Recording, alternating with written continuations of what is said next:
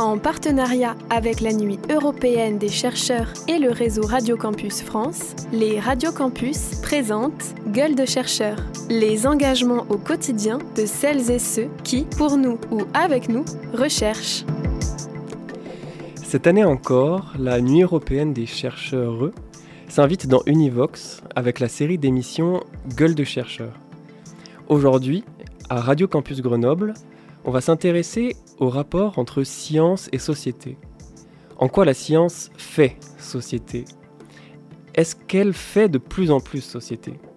Et si oui, quelles leçons et quelles actions pouvons-nous en tirer? Pour en parler, j'ai le plaisir d'accueillir Thierry Ménissier, professeur de philosophie dans de nombreuses formations du supérieur à Grenoble et spécialiste d'éthique publique, euh, dirions-nous rapidement euh, pour commencer? Alors euh, bonjour euh, Thierry Vénissier. Euh, alors avant d'aborder ces thématiques, est-ce que vous pouvez nous parler un peu de votre parcours? Bonjour Joseph, merci pour votre invitation et, pour cette belle émission, cette belle thématique. voilà, vous m'avez appelé, j'ai accouru. Donc ben, moi je suis professeur en philosophie politique à l'Université Grenoble-Alpes. Et mon parcours est un parcours euh, d'abord classique de, philosophe en France, hein, tourné vers plutôt la, connaissance des, auteurs. Moi, je suis un spécialiste euh, d'un auteur important de la philosophie politique moderne, et ça m'a conduit à réfléchir à la manière dont les savoirs organisent la société. Alors, euh, cet auteur, moi, m'a invité à penser la notion de, mutation, de révolution, et puis introduisait la réflexion sur l'agir l'agir humain euh, tel qu'il est, euh, euh, assisté, secondé par des techniques et des, des, savoirs.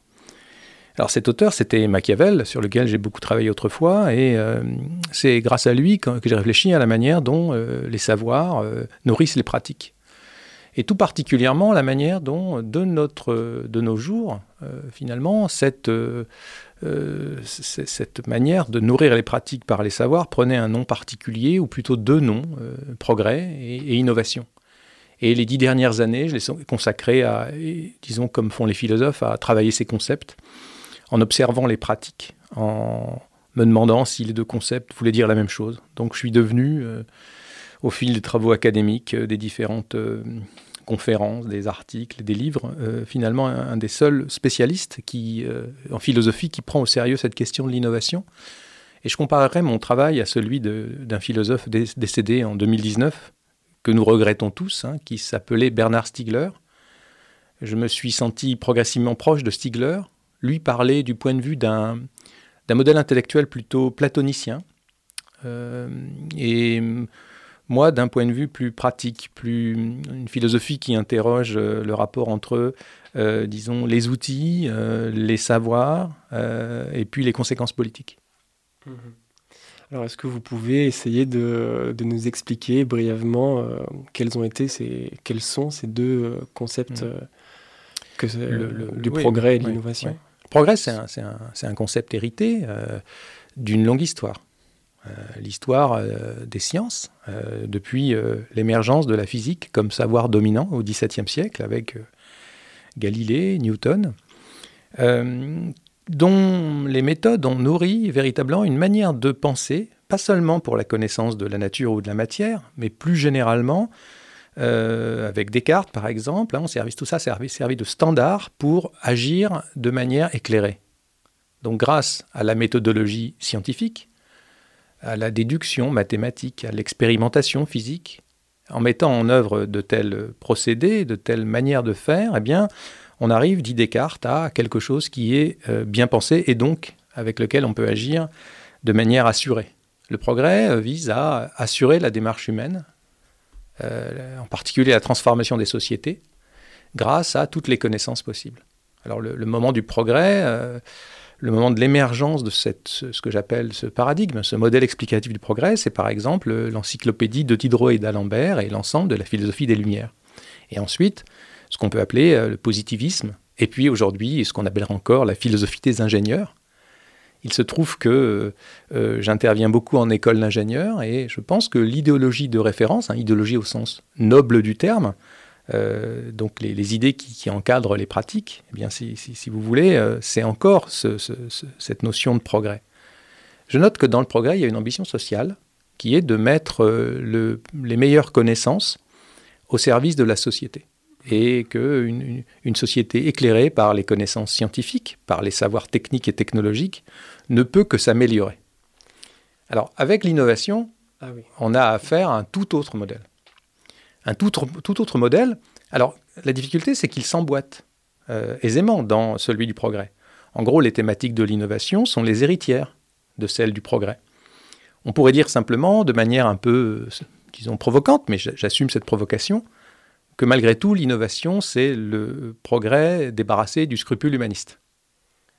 En ce sens que c'est un concept issu du business, du management, tout particulièrement de celui euh, euh, qui s'est pratiqué aux USA dans les années 80 euh, du siècle dernier, lui-même inspiré par les théories de celui qu'on appelle le prophète de l'innovation, Joseph Alois Schumpeter, un économiste et bien davantage, une sorte de véritable philosophe de l'économie, qui avait anticipé le monde dans lequel nous vivons, dans lequel il y a une croyance selon laquelle la technologie mise en marché transforme les sociétés en dopant la croissance.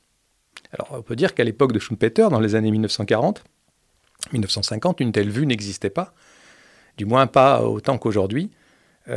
Schumpeter a anticipé ce qu'on appelle, ce qu'on appelle plus les GAFAM, et, vous voyez, euh, en ce sens, il y a des connaissances qui nourrissent la société, mais surtout en créant des, même des bulles euh, capitalistiques. Mhm.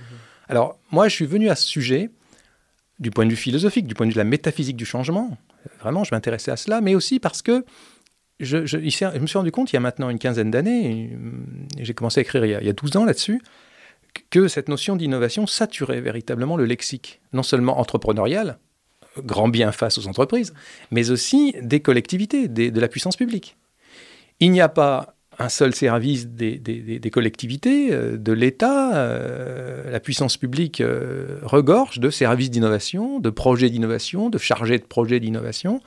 Et ça, c'est tout à fait préoccupant parce que, à certains égards, la notion d'innovation recouvre celle de modernisation sauvage, où ce qui compte, c'est de faire finalement des, économies d'échelle en remplaçant très concrètement les humains par des machines, des algorithmes. Donc voilà, cette notion d'innovation, vous voyez, je, vous comprenez vite que j'ai un point de vue nuancé à son égard. Mmh en la comprenant mieux que je ne la comprenais avant de commencer, j'ai certains griefs à son égard. Je ne suis pas certain que nous ayons besoin pour des sociétés euh, apaisées, des sociétés en harmonie avec elles-mêmes, capables de renouer le lien avec la nature, je ne suis pas sûr que nous ayons besoin de cette innovation que nous pratiquons depuis la fin du XXe siècle. Au contraire, je pense qu'il est l'heure d'un, comme on dit en bon français, d'un aggiornamento qui permettrait de savoir ce qu'on en garde et ce qu'on n'en garde pas. Alors, j'ai la chance de pouvoir développer ces réflexions dans le cadre de l'Institut de philosophie de Grenoble, qui est mon équipe de recherche, euh, qui abrite deux projets que, j'anime. L'un, c'est la chaire éthique et intelligence artificielle, euh, qui est euh, une chaire de l'Institut pluridisciplinaire d'intelligence artificielle de Grenoble, s'appelle, lequel s'appelle MIAI, où vraiment il s'agit de réfléchir à la manière dont l'algorithmisation des sociétés, par le biais de toutes les activités qu'on peut imaginer, cette algorithmisation eh bien, est à réfléchir. Il faut réfléchir notamment euh, aux conditions sociales, aux conditions environnementales et aussi aux conséquences euh, de euh, ce qu'on fait avec l'intelligence artificielle au sens large du terme. De même, un autre projet que j'anime en ce moment, c'est le projet TIQUA, qui est un projet émergent de l'université, où il s'agit de mobiliser les sciences humaines et sociales dans leur variété au profit d'une compréhension de ce que va faire la révolution quantique. L'apparition des ordinateurs quantiques, dont on nous dit précisément qu'elle sera une révolution, que doit-on en attendre?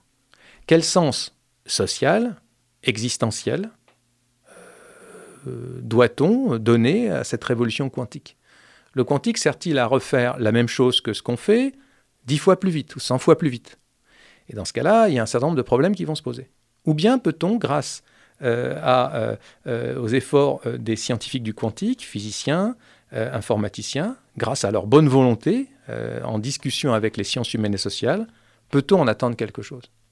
Alors vous voyez, moi, ma réflexion, c'est celle d'un philosophe politique qui en est venu à faire ce qu'on appelle l'éthique des technologies, mais, mais, sans être un éthicien. Moi, je ne suis pas un éthicien, je suis quelqu'un qui s'intéresse aux conditions sociales et techniques de l'être, disons, l'existence humaine, de la condition humaine, et qui surtout tente de réfléchir les conséquences ou les enjeux.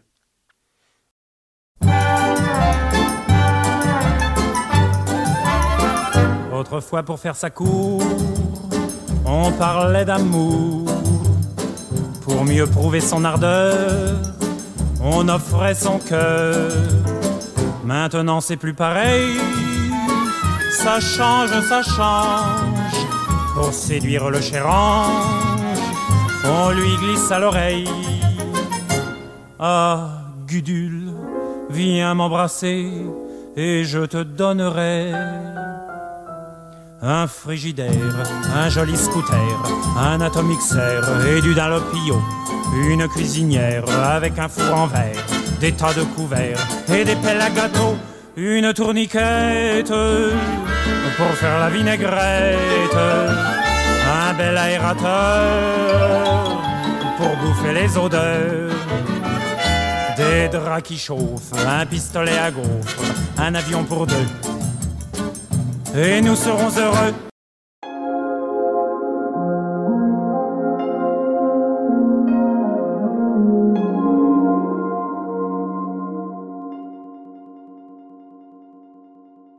Gueule de chercheur.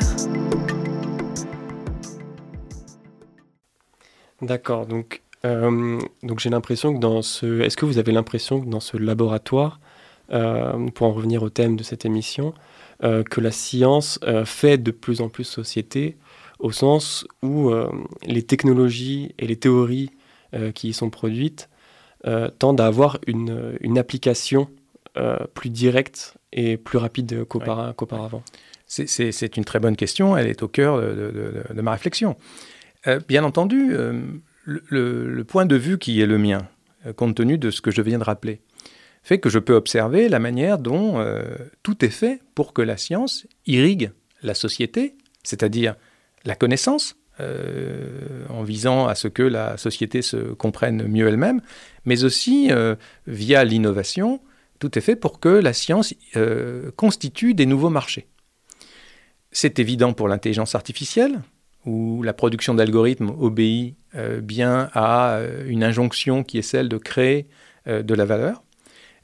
Ça n'est pas moins vrai, du moins en ce qui concerne les financeurs du plan quantique, pour la physique quantique, et peut-être demain pour l'informatique quantique. Et ce n'est pas moins vrai, mais ce n'est pas si évident pour ce dernier point, étant donné que les physiciens quantiques, tout particulièrement, sont, pour leur part, tournés vers une physique théorique la notion d'innovation et même la notion d'expérimentation, finalement, sont assez loin euh, de ses collègues.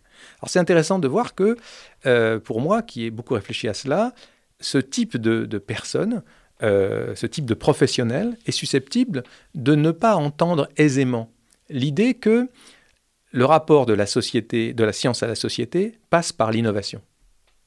Au contraire, il s'attendrait à ce que le rapport de la science à la société passe par une autre voie, qui est la voie de la diffusion des connaissances. Alors, euh, euh, je ne peux pas les décourager d'avoir euh, peut-être un sentiment par moment de, qui les pousse à la résistance. Je ne peux pas les décourager. Voyant assez aisément la manière dont, en innovation, les startups, c'est le mot-clé, nourrissent évidemment le dialogue sciences et société, mais dans le but de créer quand même du business par le biais de nouveaux services. Alors, ce qui est intéressant, c'est que ce que j'appelle euh, facilement, moi, l'ayant beaucoup observé, euh, l'injonction à innover, trouve euh, dans notre sujet, là, dans le cadre qui est le nôtre, véritablement une nouvelle manière de, se déployer. Quoi. Cette injonction à innover concerne aujourd'hui la manière dont on voudrait que la science soit rentable. Alors, ce vœu, entendons-nous, ce vœu est un vœu politique qui regarde la puissance publique et les financements qu'elle alloue à la science.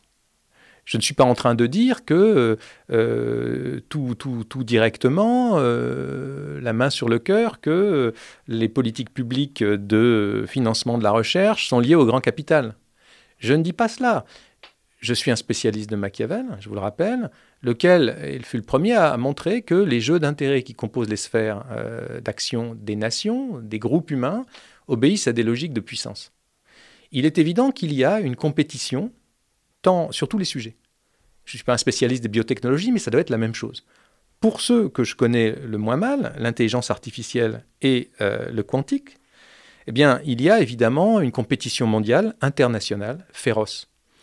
Euh, cette compétition, elle a comme enjeu pour un pays comme la France de, conserver euh, un bon niveau du financement de la recherche publique. Et surtout, vous voyez, il s'agit bien de penser une forme de préservation des acquis français, ce qui s'appelle la souveraineté. Alors, j'ai bien conscience de tout ça et nous sommes dans une situation complexe de ce point de vue. Pour moi, philosophe politique, inspiré par un auteur extrêmement réaliste comme Machiavel et, tous les autres, hein, les auteurs réalistes qui disent attention, euh, il se trouve que l'innovation, elle est bien liée, l'injonction à innover est bien liée à une compétition mondiale dans laquelle nous sommes engagés, qu'on le veuille ou non. Nous autres chercheurs, alors pour moi en sciences humaines et sociales, évidemment pour d'autres dans les sciences plus fondamentales, euh, dans les sciences exactes, euh, notre salaire dépend bien de la capacité qu'aura le pays à financer ces, recherches. Donc, vous voyez, je suis embarrassé, je dis des choses qui sont euh, fatalement nuancées, presque contradictoires, j'en ai conscience, mais le rapport entre science et société, pour revenir à votre question, pour moi, spécialiste de l'innovation, d'un point de vue réaliste, obéit à des logiques extrêmement tendues finalement, extrêmement tendues. Des logiques pour lesquelles, j'avoue, je serais bien en peine, à part de les observer et de les comprendre assez bien, de donner une ligne claire pour l'action. Je, pense qu'il faut, il, faut donner aux scientifiques, je parle des les, concepteurs d'algorithmes pour l'IA, euh, je, pense aux, aux, futurs innovateurs quantiques qu'il y a dans les laboratoires de physique théorique pour l'instant, il faut les laisser s'exprimer mon idée, c'est que c'est aux chercheurs, et particulièrement aux jeunes chercheurs et aux jeunes chercheuses, qu'il revient de prendre position. Moi, mon travail de philosophe, par le biais des cours en éthique euh, appliquée, hein, de l'IA, euh, éthique de la science, eh bien c'est que le dialogue intergénérationnel s'installe de l'école d'ingénieurs jusqu'au laboratoire de recherche. Je pense que moi, je suis un chercheur qui, à qui il reste quelques années, mais enfin, je vais plutôt vers la, dernière partie de ma carrière. Et ce que je vois, c'est que euh, il y a, tout particulièrement évidemment euh, dans le, contexte grenoblois, hein, avec ce brassage extraordinaire entre toutes les disciplines, euh, dans la jeunesse, vraiment, des espoirs, dans tous les sens du terme, des espoirs et du désespoir. Figurez-vous que il me semble que on pourrait dire que les mêmes personnes en école d'ingénieur ou en élèves en sciences peuvent être tentées dans la même semaine par une posture à la Elon Musk, posture de cynisme, et en même temps, plus tard, par une posture de désespoir à la Greta Thunberg, d'indignation. Je pense que euh, cette jeunesse euh, vit vraiment quelque chose de, terriblement tendu, d'extrêmement original. Et euh, pour ma part, j'ai essayé, en réfléchissant à mon rôle, moi, dans ce contexte, d'apporter ici et là mon concours en ayant un programme qui s'appelle les mardis des sciences humaines et sociales pour le quantique, à destination des, scientifiques du quantique, euh, donc plutôt du, pôle innovation de l'autre côté de la ville, par rapport à l'Université Grenoble-Alpes, et puis aussi un, cycle de formation appliqué et court euh, que j'appelle le Challenge Prométhée, qui vise à transférer euh, des méthodes pour comprendre les enjeux éthiques grâce à la philosophie morale déclinée en exercice sur le mode de ce qu'on appelle euh, en bon français le problem solving, euh, pour que ces jeunes s'emparent, par la formation qui est transférée, euh, finalement des, raisons d'espérer dans cette société qu'il faut transformer. La nuit européenne des chercheurs 2023.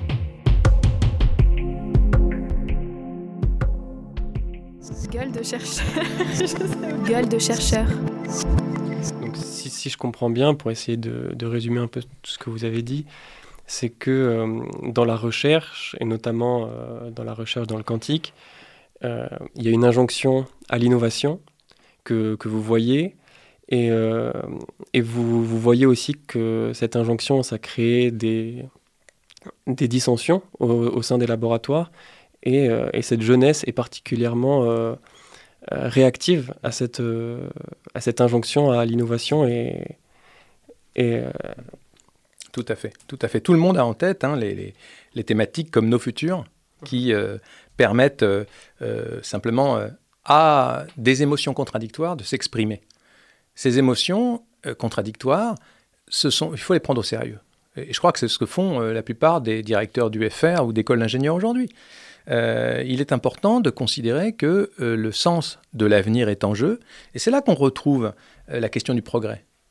Ce qui est intéressant dans la thématique du progrès, ce qui était intéressant, c'était qu'elle donnait de l'espoir à des sociétés qui pouvaient se transformer sous l'effet de la connaissance, et tout particulièrement évidemment de la connaissance scientifique. Aujourd'hui, la même connaissance scientifique, sans doute parfois inféodée via l'innovation à des enjeux qui ne sont pas scientifiques, mais qui sont économiques, voire purement financiers, eh bien, cette science est susceptible d'être considérée comme dévoyée de la part de nombreux jeunes qui disent de toute façon euh, tous complices. Eh bien, je crois que là, on a, grâce à la philosophie pratique, hein, euh, grâce à l'éthique, la philosophie politique, l'éthique des technologies, on a ici des sources pour que l'expérience euh, du creuset grenoblois, qui est quand même très particulier, on est si proche de la nature ici, puisse avoir un nouveau sens. Donc, véritablement, euh, je le dis, euh, l'indignation est, normale, euh, les, controverses sociétales sont normales et nécessaires. Il n'en demeure pas moins que la question, c'est celle du sens, parole de philosophe, du sens qu'on doit donner à l'action qui est la nôtre, chacun et chacune, dans le cadre de nos carrières scientifiques.